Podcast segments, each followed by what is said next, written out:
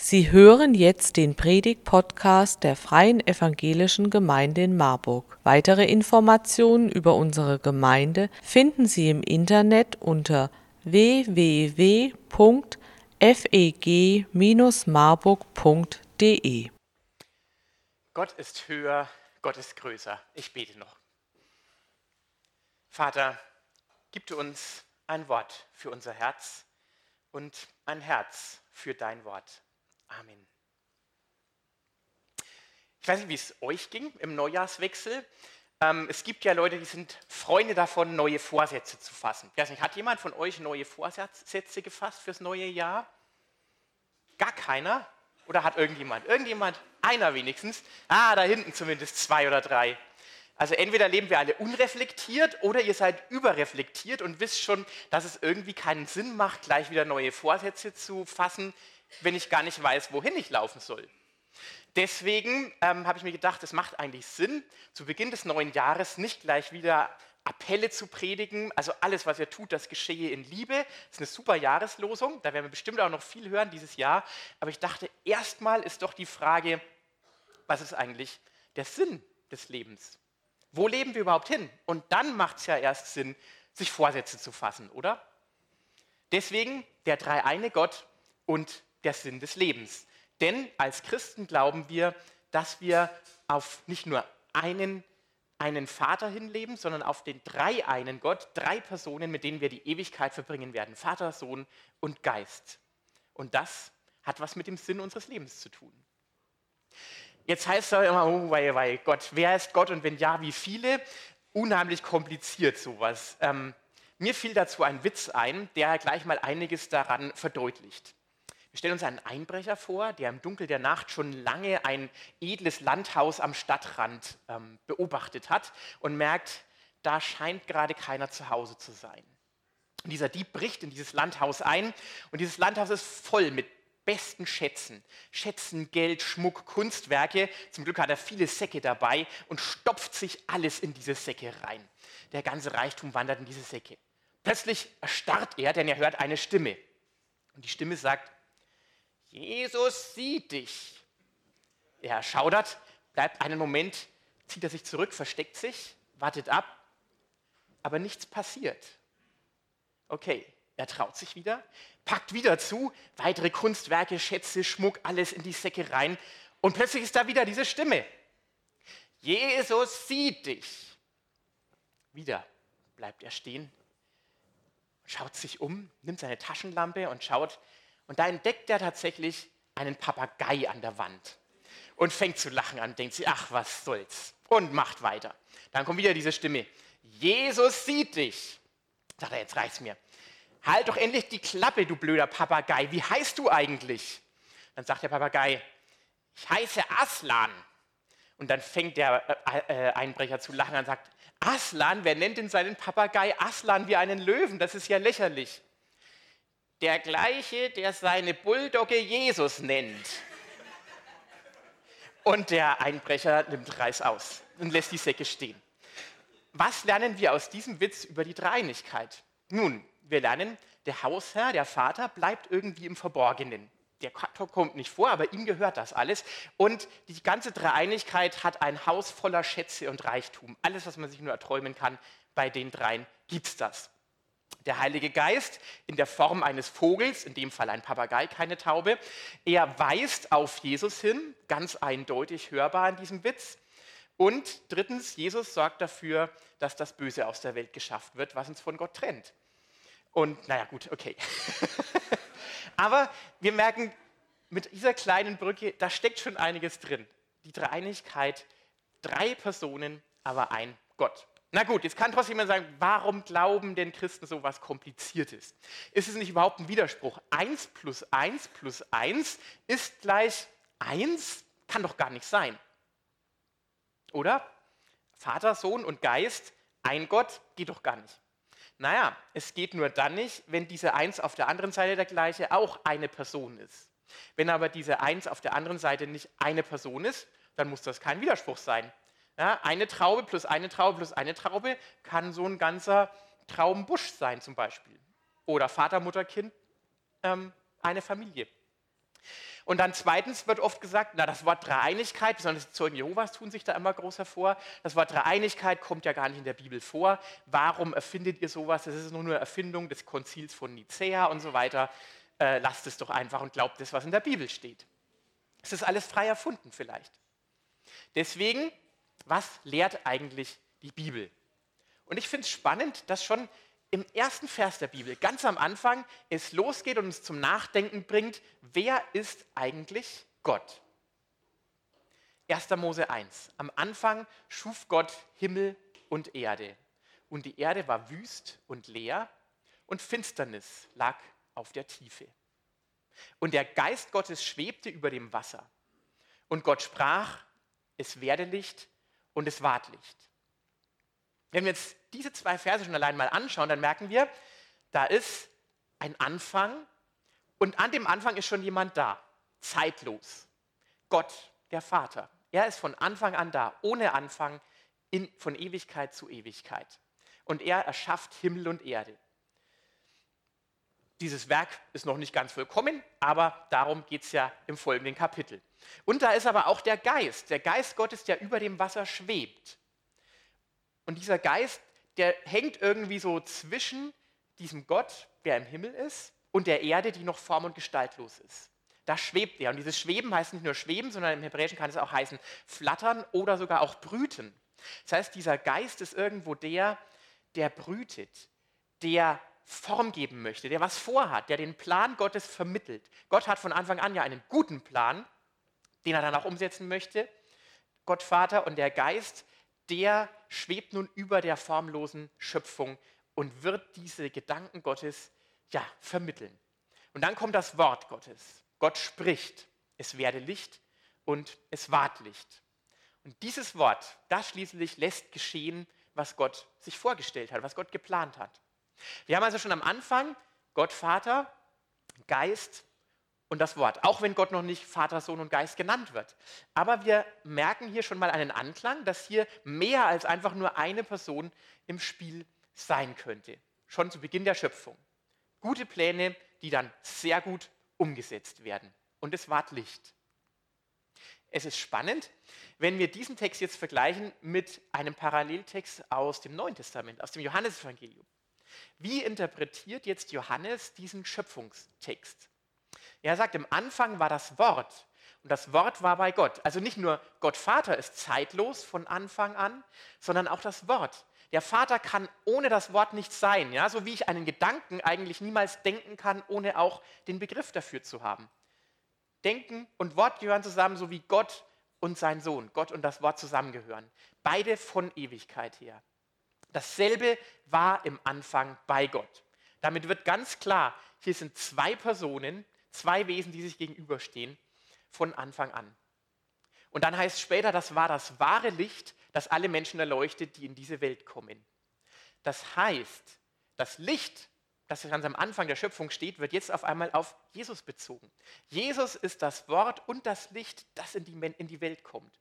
Jesus ist die Offenbarung Gottes. Der Vater bleibt im Verborgenen. Niemand hat den Vater jemals gesehen, heißt es auch im Johannesevangelium. Aber dann ändert sich alles der Sohn kommt. Der Sohn kommt und lässt Licht werden.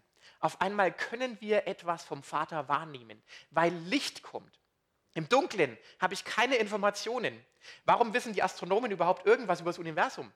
Weil wir Licht von Sternen bekommen und dieses Licht kann analysiert werden. Ohne Licht keine Information über das Universum. Und genauso ohne das Licht Jesu keine Information über Gott, den Vater. Und Gott, ja, insgesamt, die Dreieinigkeit. Wie viele ihn aber aufnahmen, denen er gab er Macht, Gottes Kinder zu werden, steht auch im Johannesevangelium, ähm, die aus Gott geboren sind. Und wenn man dann das Johannesevangelium weiterliest, dann merkt man, dass diese Begriffe auch immer wieder auftauchen und dass die was damit zu tun haben, dass Gott durch seinen Geist Menschen wieder gebären kann, dass er uns Wiedergeburt schenkt, neues Leben schenkt. Das heißt, hier kommt auch der Geist schon wieder vor.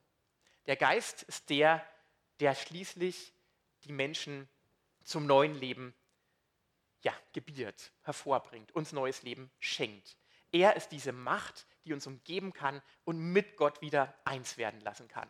Also Gott als der Ausgangspunkt und der Anfang, der plant und der spricht, der Geist, der neues Leben schenkt, uns mit Gott zurückverbindet und das Wort. Gott, nichts wurde ohne das Wort, heißt es auch in Johannes 1. Erst das Licht, die Offenbarung Gottes, sowohl akustisch als auch optisch, interessanterweise. Und dieses Wort ist Mensch geworden.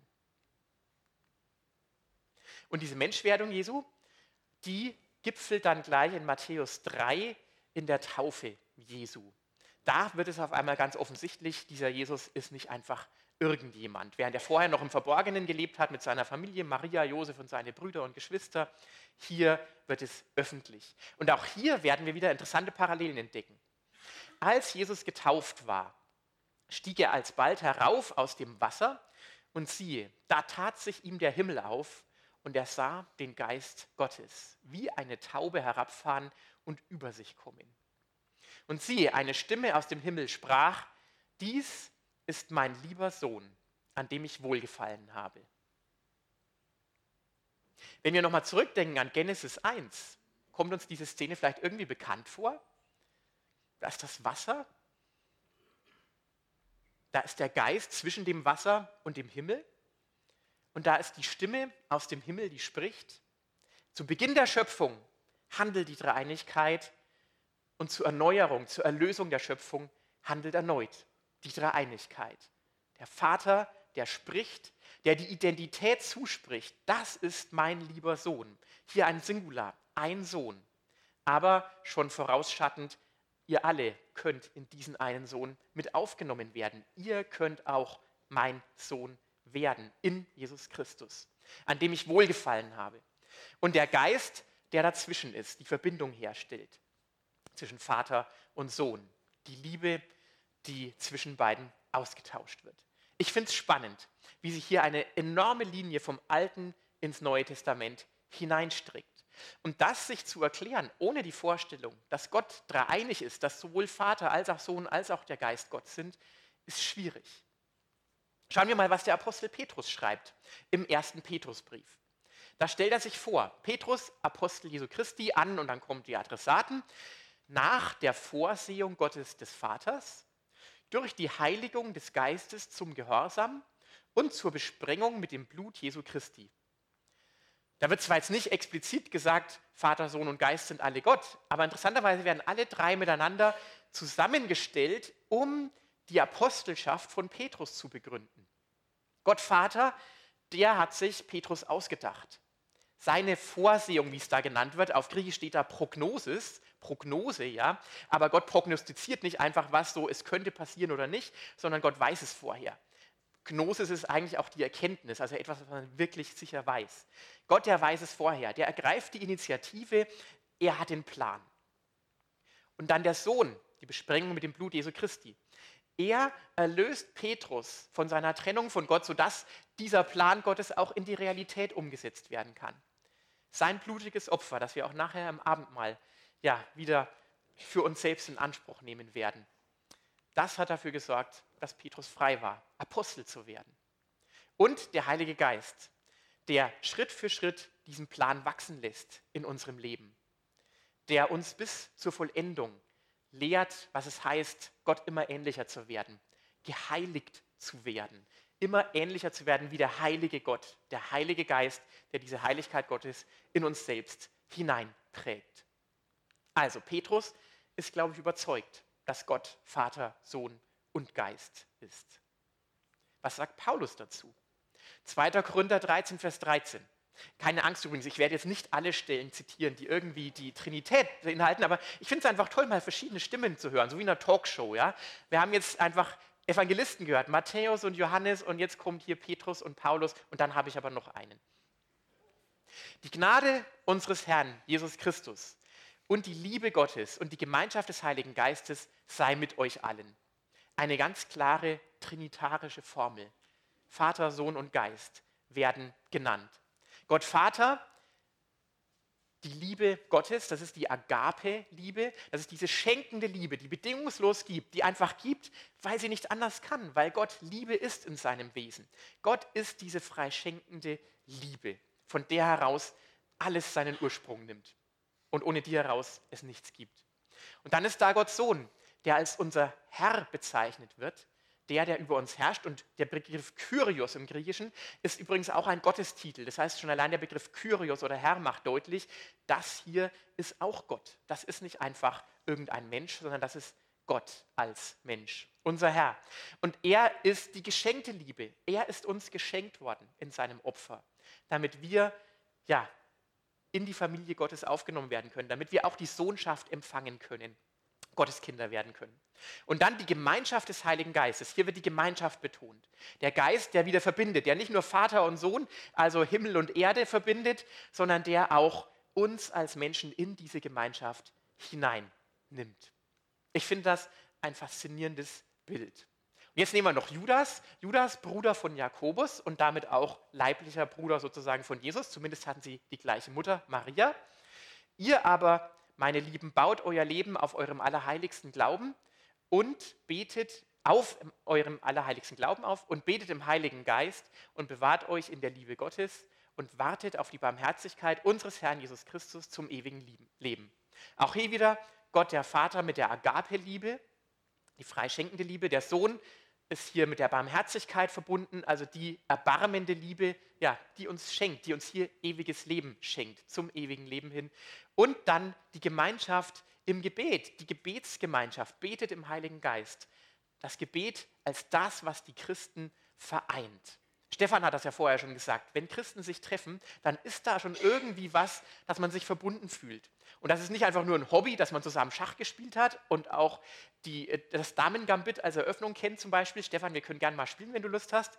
Ähm, nein, da ist was Tieferes dahinter, da ist eine Person dahinter, da ist der Geist dahinter, der uns diese Einheit schenkt. Es ist nicht nur ein Hobby, eine gemeinsame Erfahrung, die uns verbindet.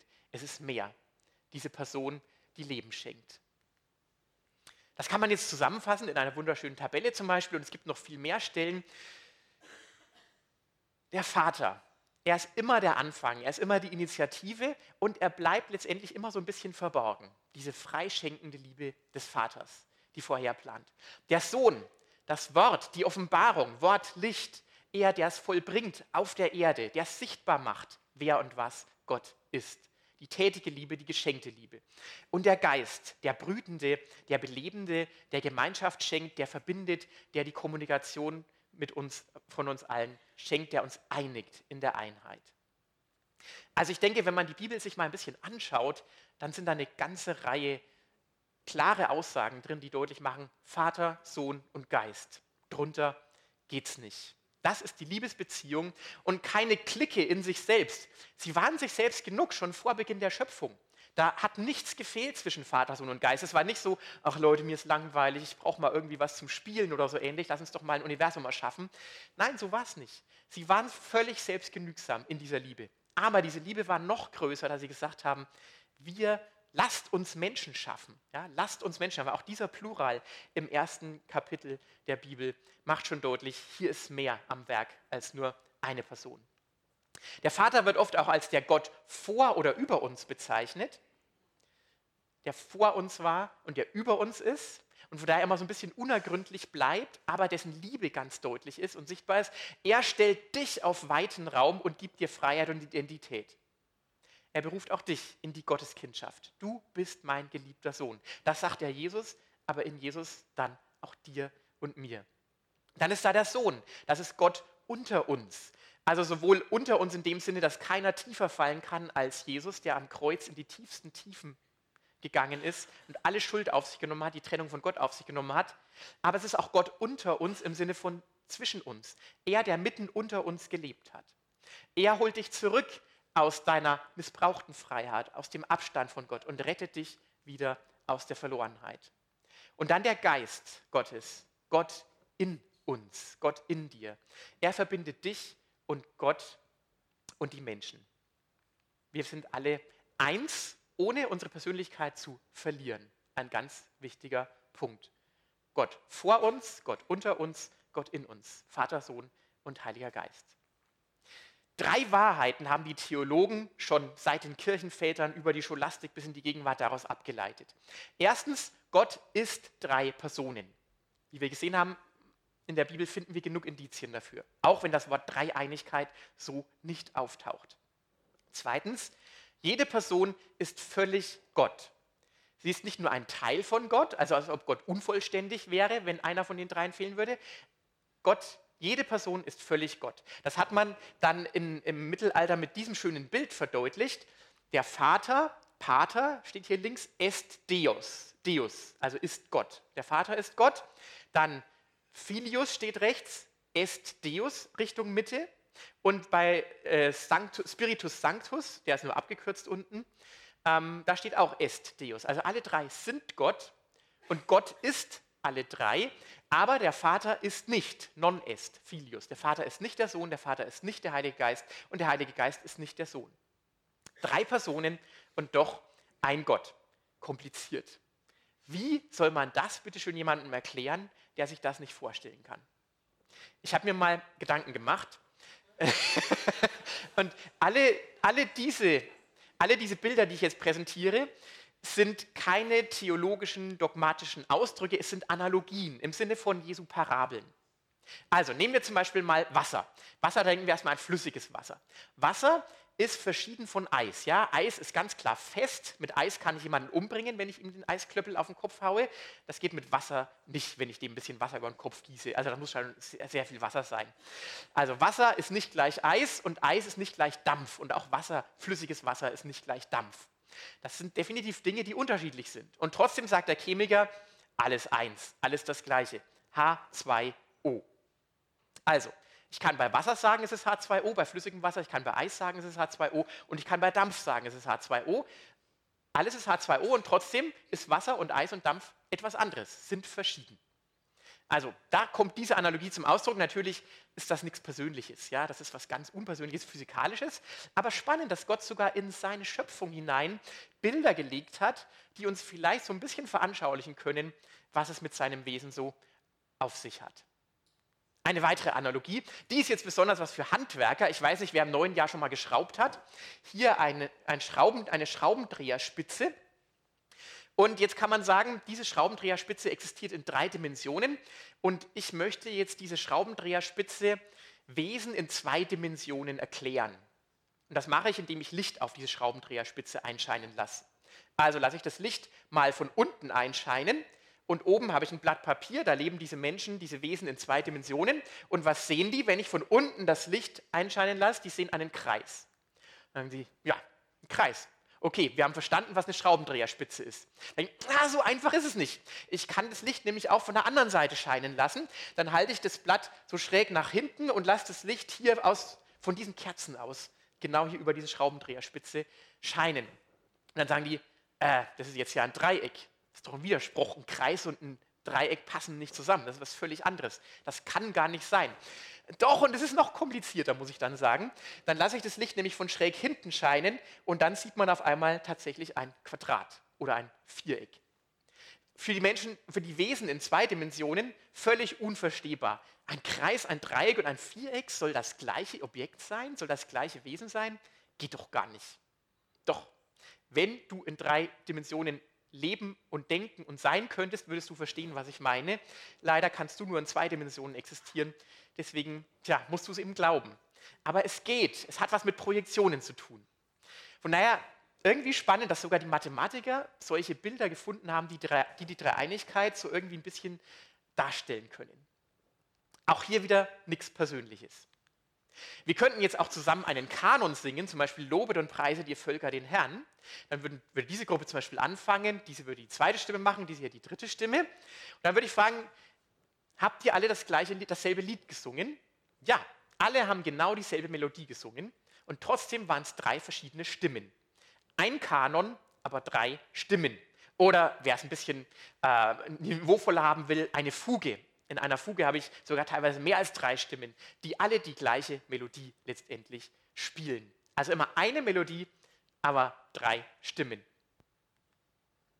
Oder, um es mal ein bisschen persönlicher zu machen, eine Familie. Vater, Mutter und Kind. Eine Familie und doch drei Personen. Im Optimalfall, im Idealfall eine Meinung, eine Einheit, immer das gleiche denkend. Bei uns ist es nicht so, gebe ich gleich zu.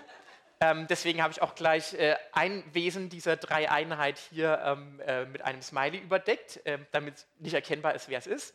Ähm, und es ist sogar noch ein Geburtstagskind auf diesem Bild sichtbar, ganz unten links. Da schaut unser David gerade hervor. Herzlichen Glückwunsch zum Geburtstag, David. ja, aber auch das, so ein Bild. Gott erschafft uns ja in seinem Bild. Vater und Mutter sind verschieden und doch sind wir eine Menschheit, eine Familie. Und dann auch noch ein ganz spannendes Bild für die Denker unter uns. Wenn ich mir Gedanken über mich mache, dann ist das auch schon wieder sowas wie eine Art Dreieinigkeit. Denn ich bin das Subjekt, ja, ich bin der Urheber meiner Gedanken. Ich. So, worüber denke ich nach? Über mich selbst. Ich bin also nicht nur Subjekt, ich bin auch Objekt meines Denkens. Und das Denken, ist das irgendwas Externes, irgendwas Fremdes, der Vorgang des Denkens? Nein, das ist ein Vorgang in meinem eigenen Bewusstsein. Das heißt auch hier, Subjekt, Objekt und der Prozess des Denkens sind alle eins. Und das kann man jetzt auch schön auf die Trinität übertragen. Schon Thomas von Aquin hat das zum Beispiel gemacht. Gott denkt sozusagen über den Sohn nach, Gott Vater denkt über den Sohn nach und dieses Nachdenken an sich ist sozusagen der Heilige Geist. Um es mal ganz platt und ganz einfach zu sagen. Wer will, kann gern Thomas von Aquin mal im Original lesen, sollte sich aber ein bisschen Zeit dafür einplanen. Aber auch das, ein schönes Bild. Auch wir Menschen spiegeln etwas von dieser dreieinigen Beziehung wieder. Und dann nochmal in die Elementarteilchenphysik, richtig cool. Ähm, das hatte keiner erwartet, auch zur Zeit des Neuen Testaments nicht, dass wir am Grunde der Realität, am Grunde der Materie wieder so etwas Ähnliches wie eine Dreieinigkeit finden. Und zwar die Quarks. Das sind, soweit wir wissen, die Elementarteilchen, aus denen die Atomkerne, also sprich ja, das, woraus wir bestehen, unsere Masse, die sind schuld, dass wir schwer sind, dass wir dick sind, dass wir, nein, nicht ganz, aber dass wir schwer sind, dass wir etwas wiegen, denn da ist die ganze Masse drin. Und diese Quarks, die gibt es immer nur im Dreierpack bei uns in den Protonen. Also ist noch ein bisschen komplizierter, aber um es mal einfach zu machen, die gibt es im Dreierpack. Wenn ich da eins rausziehen will, dann muss ich so viel Energie aufwenden, dass sofort wieder ein neues Quark entsteht. Also sprich immer drei Quarks. Ohne diese drei gibt es keine äh, Materie, wie wir sie kennen. Echt spannend. Quarks gibt es nie allein. Und genauso ist es mit der Dreieinigkeit Gottes. Vater, Sohn und Geist gibt es immer im Dreierpack. Ich kann keinen vom anderen rausnehmen. Es gab nie eine Zeit, in der einer von den dreien ohne den anderen existiert hat. Drei Wahrheiten. Gott ist drei Personen. Jede Person ist völlig Gott, nicht nur ein Teil von Gott. Und es gibt nur einen Gott, nicht drei Götter. Ganz wichtig. Also vielleicht war ja was dabei, was ihr mal verwenden könnt, wenn euer Nachbar euch mal fragt, woran wir Christen eigentlich glauben. Wenn es ein Physiker ist, habt ihr bestimmt viel Stoff bekommen, glaube ich. Jetzt aber die dritte Frage. Okay, schön und gut. Der dreieinige Gott, schenkende Liebe, geschenkte Liebe, Einigkeit, Einheit, ein großer Plan mit der ganzen Menschheit. Was ist denn jetzt der Sinn des Lebens? Sinn des Lebens hängt natürlich immer auch ein bisschen davon ab, wem ich diese Frage stelle. Wenn zum Beispiel hier ähm, äh, Calvin Hobbes die Frage stellt, ich wundere mich, warum der Mensch auf die Erde gesetzt worden ist, was ist unser Zweck, warum sind wir hier? Dann sagt der Tiger natürlich, na zum Essen. Also als Tiger essen natürlich, Tiger Food, sagt er. Sinn entsteht immer erst aus einer Beziehung heraus. Wenn da keiner ist, mit dem ich eine Beziehung haben kann, welchen Sinn hat dann mein Leben? Ja, und auch so eine Katze kann sich natürlich im, im, in der Pfütze spiegeln und ein Tiger wird sie deswegen natürlich trotzdem nicht. Welche Beziehung gibt uns welchen Sinn? Das ist eine spannende Frage. Und deswegen ganz kurz zum Abschluss vier Weltanschauungen und warum ja, die christliche Dreieinigkeit einfach den schönsten Sinn des Lebens uns äh, anbietet. Im Atheismus oder im Materialismus, da gibt es keinen Gott. Da ist das Universum einfach durch Zufall und Notwendigkeit, da ist es leer und dunkel. Der Mensch ist nichts anderes, als wenn er sich umschaut, naja, Materie, also Quarks zum Beispiel sind da mit drin, ähm, verschiedene Elemente, ein Zufallsprodukt und ja, irgendwie aus den Säugetieren heraus entstanden. Ähm, ja, und dann müssen wir halt gucken, warum sind wir so, wie wir sind? Naja, weil die Affen halt so waren, wie sie waren und wir uns daraus entwickelt haben und so. Das ist das, was den Menschen erklärt. Sinn? Tja, wo sollen wir da Sinn finden? Vielleicht irgendwo in uns ins Ökosystem einfinden? Na gut, aber wenn wir es nicht machen, was ist, was ist das Problem? Letztendlich ist der Sinn einfach beliebig. Wenn da niemand Ewiges existiert, an dem wir uns ausrichten können, an dem wir uns wenden können, dann gibt es keinen Sinn des Lebens. Dann kommt nach der Ebbe eben die Flut und es tut gleichmäßig weh, wie Herbert Grönemeyer mal so schön gesungen hat in seinem Lied Mensch. Alles vergeht, Es macht keinen Unterschied, was du hier und jetzt in diesen paar Jahren tust, wenn das Universum Milliarden von Jahren alt ist. Moral, was ist gut, was ist böse? Was sollen wir tun? Im Atheismus gibt es keine letzte Instanz. Das Beste, was wir noch machen können, ist uns einigen. Irgendwie sagen so, naja, lass uns mal einigen, das ist gut und das ist schlecht. Aber wenn wir dann mal so durch die Jahrzehnte schauen, das ändert sich die ganze Zeit. Ja? Wenn man zur Zeit der Römer gelebt hätte, da wäre es überhaupt kein Problem gewesen, Sklaven zu foltern oder so. Heute würde jeder aufschreien. Das hat sicher auch was damit zu tun mit dem, was Jesus Christus unseren Werten gebracht hat und an Moral. Aber Konvention ändert sich. Also hier keine letzte Instanz. Moral ist auch beliebig am Ende. Und sozial für die Gesellschaft, für die Politik, naja, es geht einfach darum, welche Meinung sich durchsetzt. Kampf um Dominanz. Der Stärkere bestimmt. Und wenn am Ende eben Putin irgendwann die Welt beherrschen wird, dann wird er auch die Geschichte entsprechend interpretieren und der Stärkere bestimmt, was die Realität ist, was gut und was schlecht ist. Manchen ist das natürlich zu duster, und irgendwie hat die Natur und die Welt ja doch auch irgendwas, was über sich hinausweist, was nicht einfach nur bloße dumpfe Materie ist. Wir spüren doch irgendwo, dass da mehr ist als nur Kräfte, die sich anziehen. Da ist doch irgendwas Tieferes, was alles zusammenbringt und eint und vorantreibt. Deswegen im Pantheismus, Pan heißt ganz alles und Theos Gott, also alles ist göttlich, alles ist Teil von Gott. Ähm, da existiert dann ein Gott, aber es ist ein unpersönlicher Gott. Ein Gott, der nur durch Kraft, durch Energievermittlung irgendwo wirkt, aber der jetzt nicht wirklich spricht oder so ähnlich. Alles ist Gott, so wie der Ozean letztendlich alles umfasst, was Wasser ist. Und wir Menschen sind dann einfach eine Manifestation Gottes, ein Tropfen. Und wichtig ist, dass dieser Tropfen irgendwo wieder im Ozean seinen Platz findet, was aber natürlich auch bedeutet, dass der Tropfen an sich nicht mehr existiert. Der Sinn des Lebens ist deswegen eben auch, überwinde deine Individualität und werde eins mit dem Ozean. Und damit verschwindet aber auch deine Persönlichkeit im großen Weltbewusstsein. Das hat sicherlich irgendwie was, diese große Einheit, aber irgendwie muss ich sagen, dass ich mir ein Leben ohne mich eigentlich nicht mehr vorstellen kann. Ich fände es irgendwie schön, wenn, wenn ich auch irgendwo dabei bleiben würde, wenn es mal in die Ewigkeit geht. Trotzdem eins sein, aber eben so wie ich bin. Ich will es schon miterleben und nicht verschwinden. Moral, auch da ist alles eins Gut und Böse sind nur zwei Seiten derselben Medaille. Am Ende war alles nur eins. Es gibt also eigentlich gar keinen richtigen Grund, hier zwischen Gut und Böse zu richten und zu unterscheiden. Denn Licht und Finsternis bedingen einander. Finsternis gibt es nur da, wo das Licht einen Schatten werfen kann, so unter dem Motto. Und sozial heißt das dann auch, wir sind alle eins. Und das ist das Spannende in den fernöstlichen Gesellschaften, dass da der Einzelne oft relativ unbedeutend ist. Da war es überhaupt kein Problem in der Corona-Pandemie, dass alle Masken anziehen, weil das Volk als Ganzes muss überleben. Der Einzelne muss halt dafür was in Kauf nehmen. Aber da gab es jetzt keine Proteste, weil wir müssen tun, was fürs Ganze gut ist. Bei uns hier, da war die Freiheit des Individuums viel bedeutender. Und dann haben wir den Monotheismus, da wird Gott persönlich, im islamischen Monotheismus zum Beispiel, Gott ist eine Person aber eben nur eine Person, nicht drei Personen. Und diese Person ist allmächtig. Der Mensch ist ein Geschöpf Gottes, von Gott gewollt und gemacht, aber vor allem dazu gemacht, um Gott zu dienen, sich ihm zu unterwerfen. Und das ist auch der Sinn des Lebens, Unterwerfung. Islam heißt auch Unterwerfung, Unterwerfung unter den Willen Gottes, bedingungslose Unterwerfung unter Gott, Gehorsam gegen Gott. Und was ist die Moral?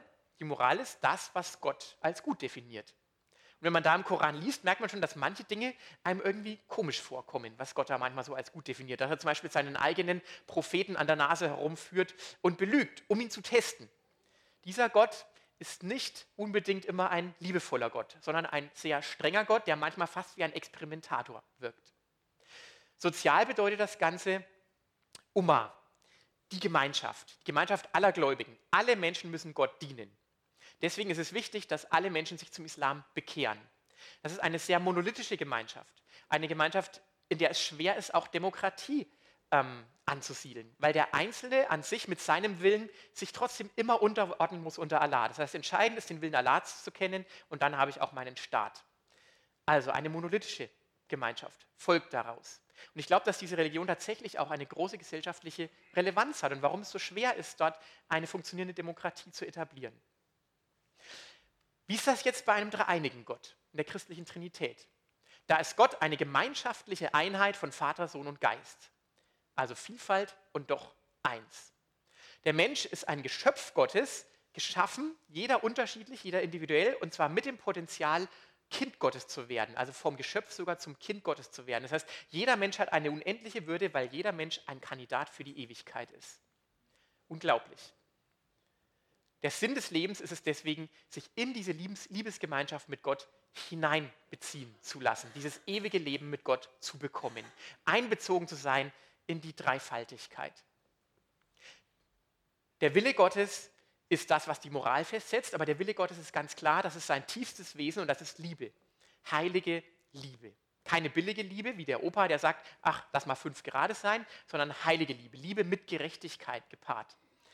Und deswegen auch in das äh, Sozial, in der Gesellschaft. Wir brauchen eine Gesellschaft, in der es Gerechtigkeit gibt und Liebe und Gnade gibt. Wir brauchen beides. Die Bewährungschance für den Straftäter, aber auch die gerechte Strafe für den Straftäter. In der Gesellschaft muss zählen der Einzelne, weil jeder im Ebenbild Gottes geschaffen ist, aber auch die Gemeinschaft, weil es jetzt nicht um die Einheit der Gemeinschaft geht und dass wir zusammen in Liebe existieren können. Einheit in Verschiedenheit.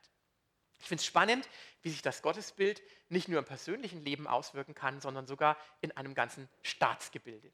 Natürlich gibt es dazu ganz, ganz dicke Bücher, deswegen höre ich an der Stelle jetzt damit auch auf, möchte aber noch einen Text zum Ende lesen, weil der einfach faszinierend ist über die Dreieinigkeit.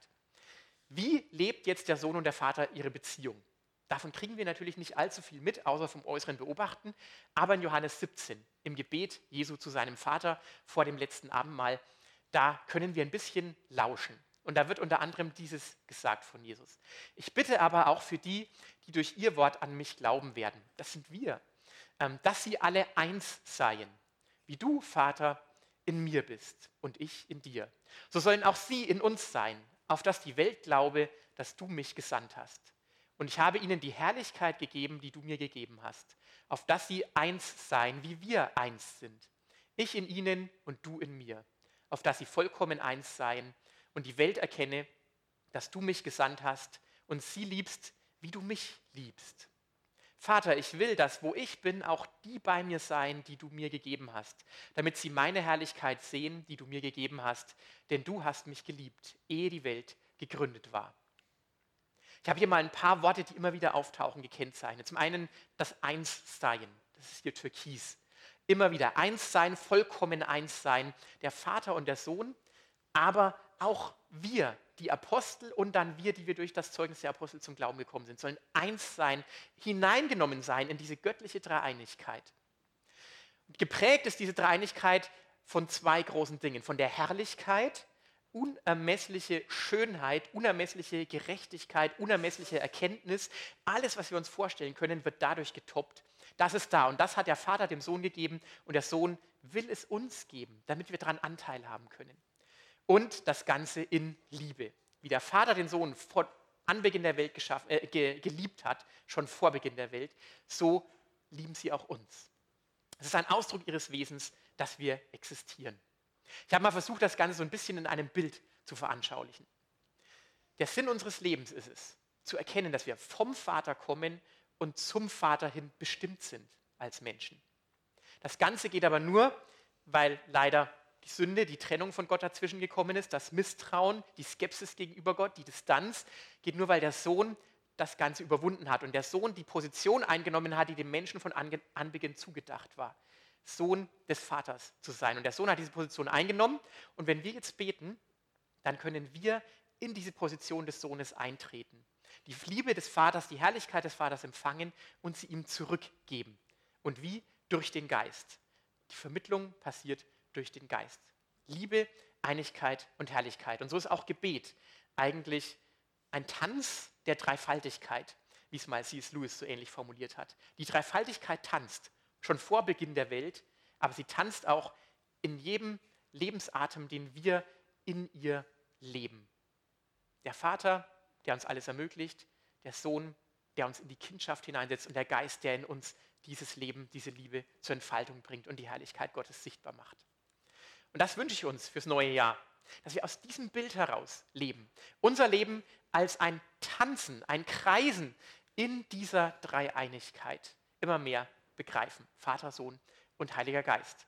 Und so segne euch auch der Vater, der Sohn und der Heilige Geist. Und jetzt werden wir dann gleich zusammen Abendmahl feiern. Amen.